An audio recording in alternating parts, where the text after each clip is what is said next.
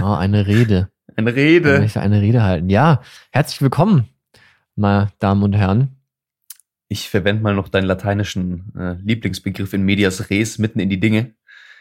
Ja, Ich, wir haben lange über das Thema Beziehung und über Liebe gesprochen und sind ein bisschen lost in space gewesen, mhm. aber sind auch bei dem Thema Liebe stecken geblieben. ja, Ein bisschen. Und ich habe für mich, weil sich Liebe ja so schwer beschreiben lässt, eine sehr, sehr schöne Beschreibung für Liebe gefunden. Ähm, also Lie Liebe ist für mich sowas wie Heimat. Aber anders. Jeder kennt ja das Gefühl von Heimat oder viele kennen das Gefühl von Heimat. Ne? Es ist ein Ort, bei dem man sich gut auskennt, ein Ort, der vertraut ist. Man kennt die alle Züge, alle Wege, alle Winkel und Ecken. Und es gibt also so eine gewisse physische Vertrautheit mit Heimat. mhm. Und ich empfinde Liebe so ein bisschen als ähm, das psychologische Analogon dazu. von Vertrautheit. Genau, eine Art von psychologischer Heimat. Mhm. Also für mich ist Liebe eine Art Ort, Mhm. aber nicht im räumlichen, nicht im physischen Sinn, sondern im psychologischen Sinn, der sich durch Vertrautheit auszeichnet, der sich durch eine Menge an Erfahrung in diesem Ort auszeichnet, ob gut oder schlecht. Und ähm, ja, letztlich auch ein Ort, an dem man einfach gern Zeit verbringt. Ich glaube, das ist schon eine ziemlich fortgeschrittene Definition von Liebe. Und Ja. zwar fortgeschritten in dem Sinne, fortgeschritten, wenn man sozusagen eine Beziehung auf einer Zeitlinie betrachtet. Ich finde, das kennt, das kennt wahrscheinlich jeder, wenn man sozusagen am Anfang oder kurz vor einer Beziehung steht. Also eine Beziehung ist ja auch oft eine Übereinkunft. Also beide müssen ja der Meinung sein, dass sie jetzt in einer Beziehung sind und dann ist man in einer Beziehung, ne? Eine Entscheidung, die beide treffen. Und bevor Leute ja, oder sagen wir, bevor vielleicht viele eine Beziehung dann eingehen und sich darauf einigen, finde ich, kommt immer erstmal die Verliebtheit. Und ich Mhm. finde die Verliebtheit, die, die ist ja irgendwie so, so was Irrationales irgendwie. Die Leute, das ist ja ein, ein sehr, sehr starkes Gefühl einfach nur. Es drängt, es drängt den gesamten Tag in, Genau. in, eine, andere, in eine andere Farbe, ja, die rosarote Brille.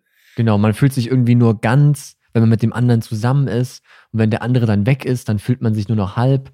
Es ist der einzige erdenkliche Zustand. Genau. Und ich finde, das ist so ein Stück weit where it all begins, ne, wo alles Mhm, losgeht. mhm. Und wenn dann Zeit vergeht, dann vergeht auch ein Stück weit dieses Gefühl. Also das hält ja nicht für immer an, würde ich jetzt einfach mal sagen. Oder ich kenne niemanden, bei dem dass man, der jetzt sagt, Mensch, wir sind seit 30 Jahren verliebt. also vielleicht schon, aber ich glaube, die sagen, wenn die dann sagen, sie sind verliebt, dann meinen die was anderes. Dann meinen die nämlich das, was du gerade beschrieben hast. Nicht Die- diese Liebes, nicht mehr diese Liebestrunkenheit. Ne? Nicht diese anfängliche, ich sag mal, jugendliche, junge Liebe, sondern die fortgeschrittene, fortgeschrittenere Liebe oder die, ja. Ja, ich denke, was du beschreibst, ist anfänglich vor allem sehr körperlich. Ja, ich, ich meine jetzt nicht die unbedingt die Intimität, sondern ähm, tatsächlich körperliche Prozesse, die im Gang Mhm. sind. Ja, viel von allem viel, viel Hormone, viel Neurotransmitter, Ja, hoher Puls und ähm, ich glaube, das ist einfach auch ein primärer Auslöser für diese Empfindung, die Mhm. stattfinden in der ersten Zeit.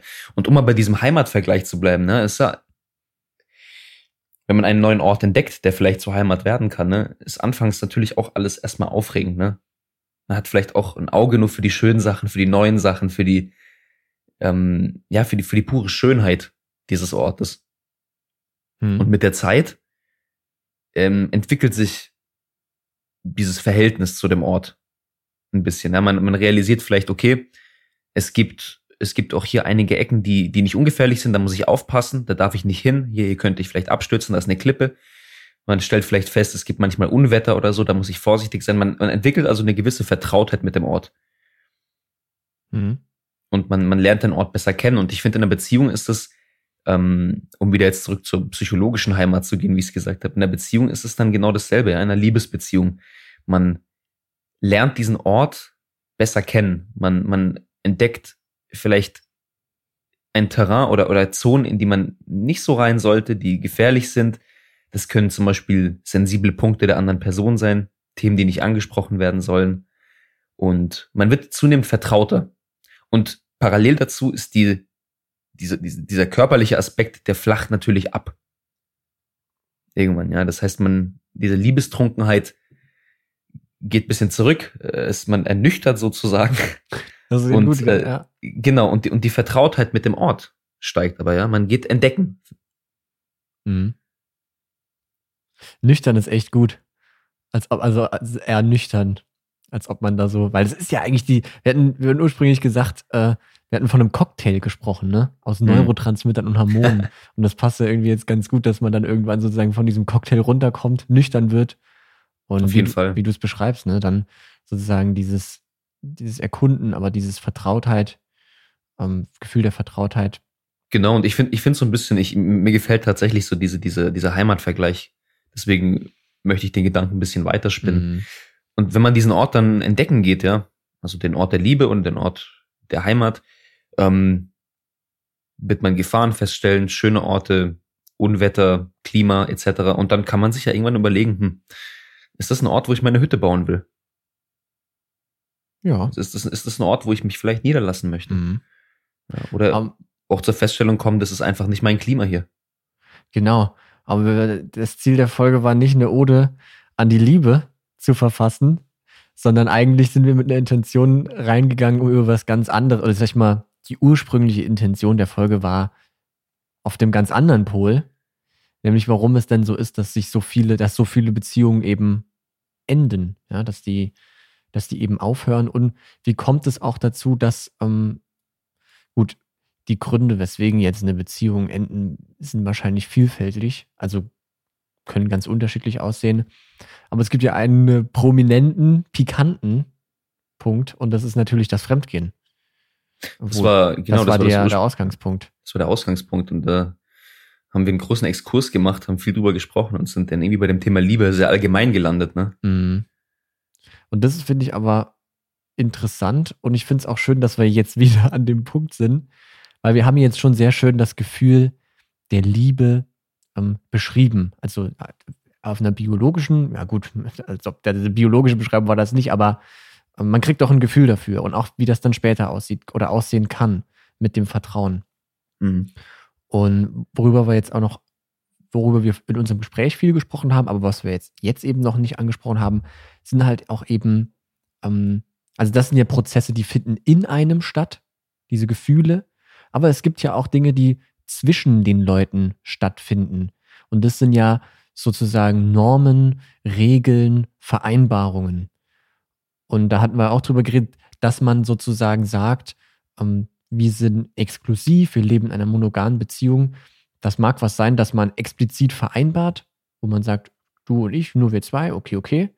Oder das ist was, das implizit schon mitschwingen kann. Ja, das kriegt man von der Gesellschaft mit. Das hat, da haben meine Eltern so gemacht, die Großeltern haben das so gemacht und deswegen ist das klar, dass das so gemacht wird. Wie wenn ich jemanden begrüße und gebe dem die Hand. Das ist einfach eine Regel, die ist so drin. Mhm. Und also das ist ja, kann ja auch, also diese, diese Regeln sozusagen, die zwischen zwei Leuten oder drei oder vier oder wie auch immer die Beziehung eben aussieht, die Liebesbeziehung, die werden ja auch festgelegt. Und beim Fremdgehen hattest du ja auch oder hatten wir uns auch ähm, auf ein, auf ein gewissen, gewisses Wort geeinigt und zwar das Wort Untreue. Also Fremdgehen bedeutet sozusagen dieser Vereinbarung, die man dann hat, nicht treu zu sein, also diese zu brechen. Genau, Wortbruch ist da, finde ich, ähm, passendes Wort, Wortbruch. Aber Untreue impliziert ja auch so ein bisschen was wie Heimtücke und Hinterlist, Mhm. muss ich dazu sagen. Ja, Untreue ist auf jeden Fall äh, also sehr Ein negativ. positives Wort, ja. Kein positives Wort, ja, in keinem Fall. Ähm, genau, du hast es schon, hast es schon gesagt. Also wir haben jetzt schön beschrieben, es irgendwie, es kann individuell dieses Gefühl von Heimat, Vertrautheit entstehen, das Gefühl von Liebe, ne? Aber da sind natürlich auch Fäden, die zwischen den Personen gesponnen werden, ja. Mhm. Und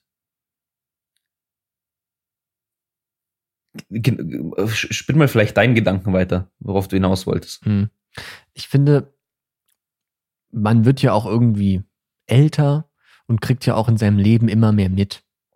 Man kriegt immer auch von seinen Freunden, ne, Beziehungen, beginnen, enden, verändern sich, vielleicht in einer anderen Art, einer anderen Form. Und ähm, was ich wirklich interessant finde, also die, die, das ist auch immer die Frage, also wir haben jetzt Untreue in einer Beziehung so, sag ich mal, definiert, dass man eben dieser Vereinbarung, die zwischen zwei Menschen stattfindet, dass man die bricht.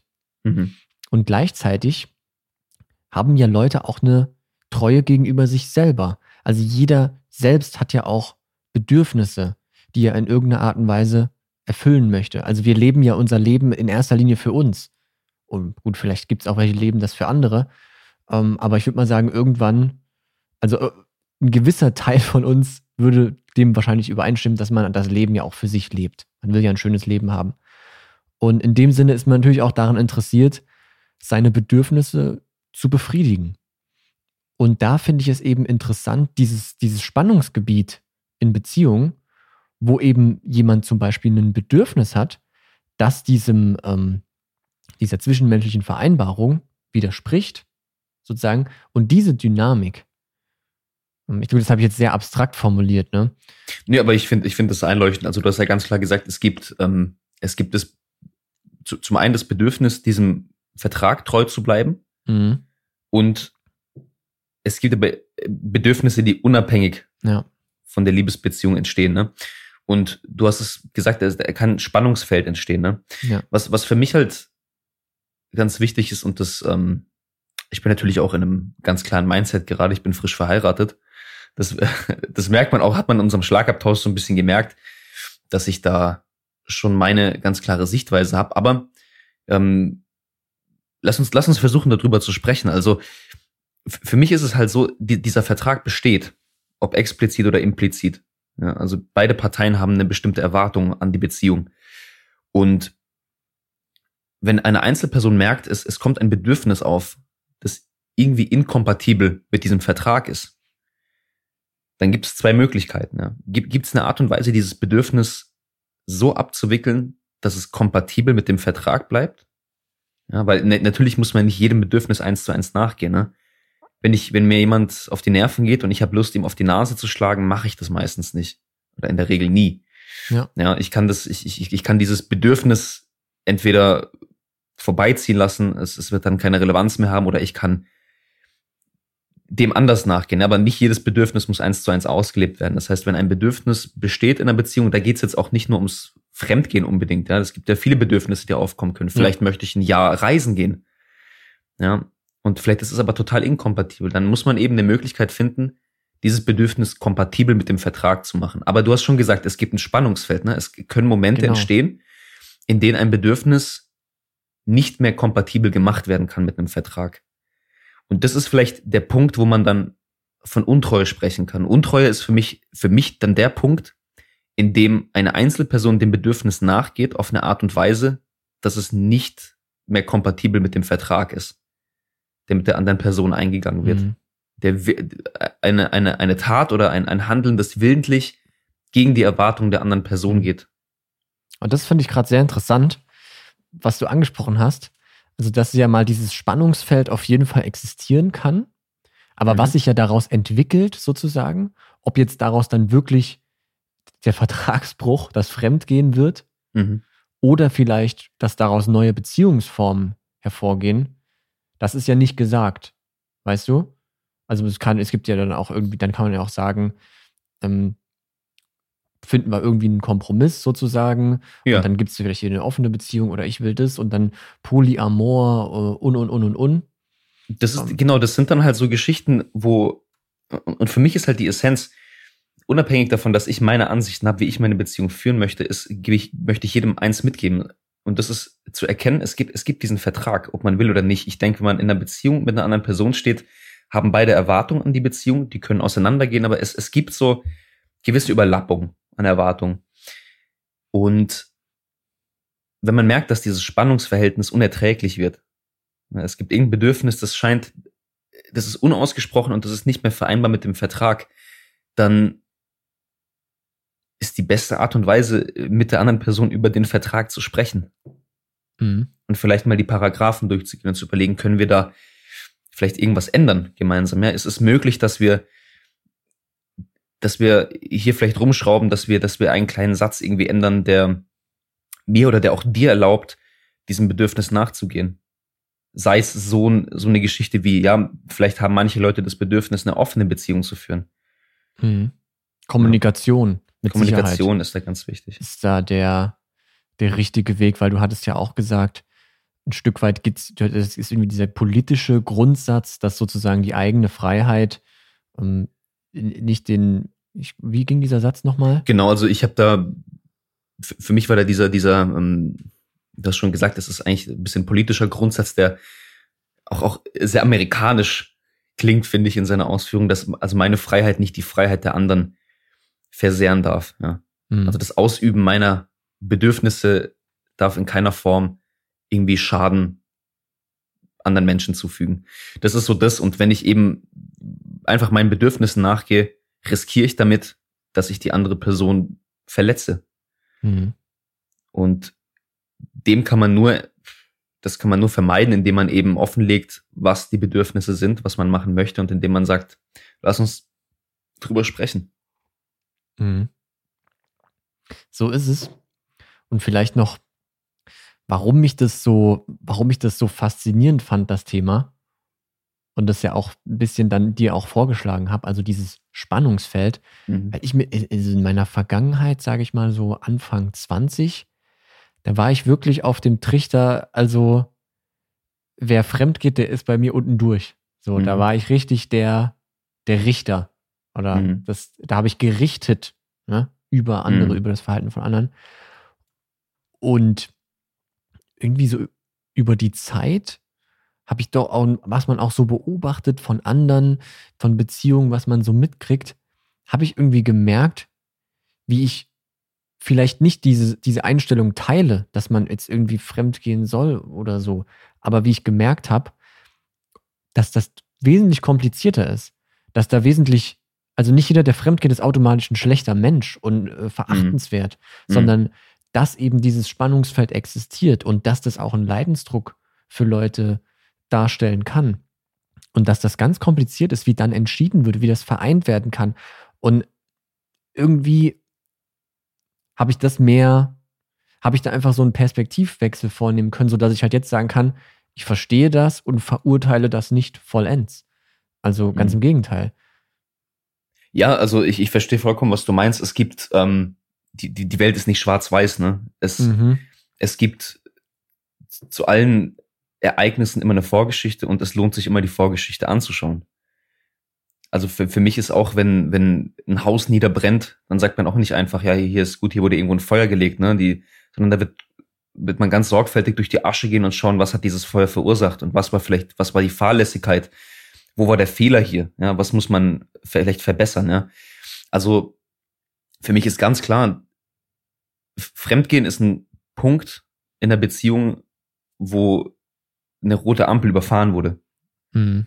Ganz, ganz klar, wo man merkt, okay, jetzt ist, jetzt ist was passiert, wo spätestens jetzt und am besten schon vorher, hier muss gesprochen werden, bevor es zu sowas kommt. Ja, es gibt die Möglichkeit, darüber zu sprechen, bevor es soweit kommt. Und das ist eben zu erkennen, es gibt hier dieses Spannungsfeld, ja. Wie können wir dieses Spannungsfeld lösen, bevor es so weit kommt? Weil Fremdgehen impliziert für mich eben einen Vertragsbruch, einen Treuebruch. Aber ähm, was du halt gesagt hast, ist ganz wichtig. Es, es gibt auch Beziehungen, in denen natürlich ähm, Treuebruch war und die Beziehung hat weiter existiert und es konnte gelöst werden. Ja. In vielen Beziehungen ist es natürlich nicht der Fall, ja. Aber es ist nicht so, dass man sagen kann, hier ist jemand fremdgegangen, das ist ein furchtbarer Mensch und damit ist das Thema gegessen. Ich denke, das wäre naiv und weltfremd, das als nicht eine komplexere Situation zu betrachten. Auf jeden Fall. Aber äh, dazu muss ich auch sagen, es gibt auch diese simplen Fälle, wo jemand fremd geht und die Person ist einfach ein schlechter Mensch. Es gibt natürlich auch die notorischen ja. Fremdgeher, klar. Ja, auf jeden Fall. Ähm, aber das ist ja nochmal eine andere Story. Uns geht es ja wirklich dann auch um Leute, die ernsthaft ihre Beziehung führen wollen. Auf jeden Fall, ja. Also das glaub, ist auch, ich, ich finde, man, man, man tut sich halt keinen Gefallen, wenn man die Welt so simplifiziert und auch Beziehungen so simplifiziert. Ne? Mhm. Ähm, um das vielleicht nochmal zusammenzufassen, also wir haben ja gesagt, es kann diese Spannungsfelder geben, ne? das eigene Bedürfnis und die Verpflichtung an den Vertrag. Und sobald man merkt, dass dieses, dieses Spannungsfeld unerträglich wird, ist die einzige Möglichkeit, den Vertrag offen zu legen mit der anderen Person. Ja, zu gucken. Ja. Wie, wollen, wie soll das eigentlich gehen? Und natürlich offen und ehrlich zu kommunizieren. Und ich finde halt auch nochmal, vielleicht ist das auch nur eine Einsicht, die ich hatte und für jeden anderen ist das ganz klar, aber ähm, ja, dass das eben, dass eben solche Spannungsfelder existieren, dass das schwierig sein kann für die Leute, dass man da, finde ich, ähm, nicht verurteilen sollte direkt, sondern auch ja. mal zuhören und gucken und ähm, das auch ein Stück, ich will nicht, ich wertschätzen ist nicht das Anerkennen. Anerkennen, dass das ähm, eine schwierige Dynamik sein kann. Genau, also es, es geht nicht darum, diese, wenn, wenn, wenn jemand fremdgegangen ist, ist mir, mir auch wichtig zu sagen, mir geht es nicht darum, das, das Fremdgehen irgendwie zu akzeptieren, sondern mir geht es darum, zu erkennen, dass hier was passiert ist und verstehen zu wollen, warum das passiert ist. Und dazu muss man einfach eine, auch eine empathische Grundhaltung zunächst an den Tag legen. Es, einfach mal ein ganz pragmatisches Beispiel. Was ist, wenn es besteht eine Beziehung, in der eine Frau fremd geht, ja? Nehmen wir an, es ist eine, ist eine Familie mit einem jungen Kind. Die Frau geht fremd. Und das ist alles, was wir sehen. Ja, wir könnten zu der Schlussfolgerung kommen, die Frau ist ein schlechter Mensch, ist fremd gegangen. Ja, der Mann war zu Hause mit dem Kind und die Frau hat einen Treubruch begangen. Jetzt finden wir heraus, der Mann hat die Frau geschlagen, regelmäßig. Ja, hat also ihr Psychologe, also psychisches und, und körperliches Wohl gefährdet und auch das Wohl des Kindes. Und man findet im weiteren Verlauf heraus, dass die Frau bei diesem Fremdgehen letzten Endes einfach ihre, ihr Bedürfnis nach Sicherheit und Intimität mit einer anderen Person stillen wollte, ein bisschen Zuflucht gesucht hat. Ja, das ist jetzt einfach ein Szenario. Aber ich gebe das Beispiel, um einfach zu sagen, hier erkennt man, dass es nicht einfach ein Fremdgehen war und das eine schlechte Person war, sondern man hat vielleicht ein bisschen Verständnis dafür, dass es dazu gekommen ist und würde der Frau an der Stelle wahrscheinlich auch weniger Vorwürfe machen oder kein Vorwurf sogar. Mhm. Andererseits gibt es das Szenario natürlich auch und es ist einfach Fremdgehen aus Lust an der Freude und dann kann man auch schneller zu einem Urteil kommen, gar keine Frage. Ja. Ja, da stimme ich, ähm, da stimme ich mit dir überein. Ich dachte mir noch gerade, es gibt selbst wenn jemand jetzt mit aus, wenn jemand sagt, ja, wenn jemand jetzt aus Lust an der Freude, na gut. Ich würde sagen, wir schließen das Buch an der Stelle. Ja. Denke ich auch. Ich, ich denke, ich denk, die Message ist klar. Ne? Ich denke, ja. das ist auch einfach gesunder Menschenverstand, den wir ein Stück weit an den Tag gelegt haben hier. Das ist, das ist einfach eine sinnvolle Sache zu verstehen. Es gibt die Spannungsfelder und drüber reden ist das Beste, was man machen kann. Ja. ja. Oder sich auch jemanden suchen, mit dem man drüber sprechen kann, wenn es nicht in der Beziehung selbst funktioniert, miteinander mhm. zu reden. Interessant. Gut. Interessant. Wir hoffen, wir hoffen, euch hat die, die Folge gut gefallen. War mal ja. ein bisschen anderes Thema auf jeden Fall. War ein kleines Experiment. Und verabschieden uns. Bis zum nächsten Mal. Schönen Sonntag oder Montag. Ciao, ciao. Ciao.